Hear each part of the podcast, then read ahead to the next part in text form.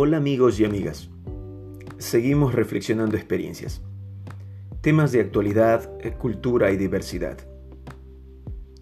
Hoy lunes 2 de noviembre del 2020 iniciamos con la grabación de los escritos semanales.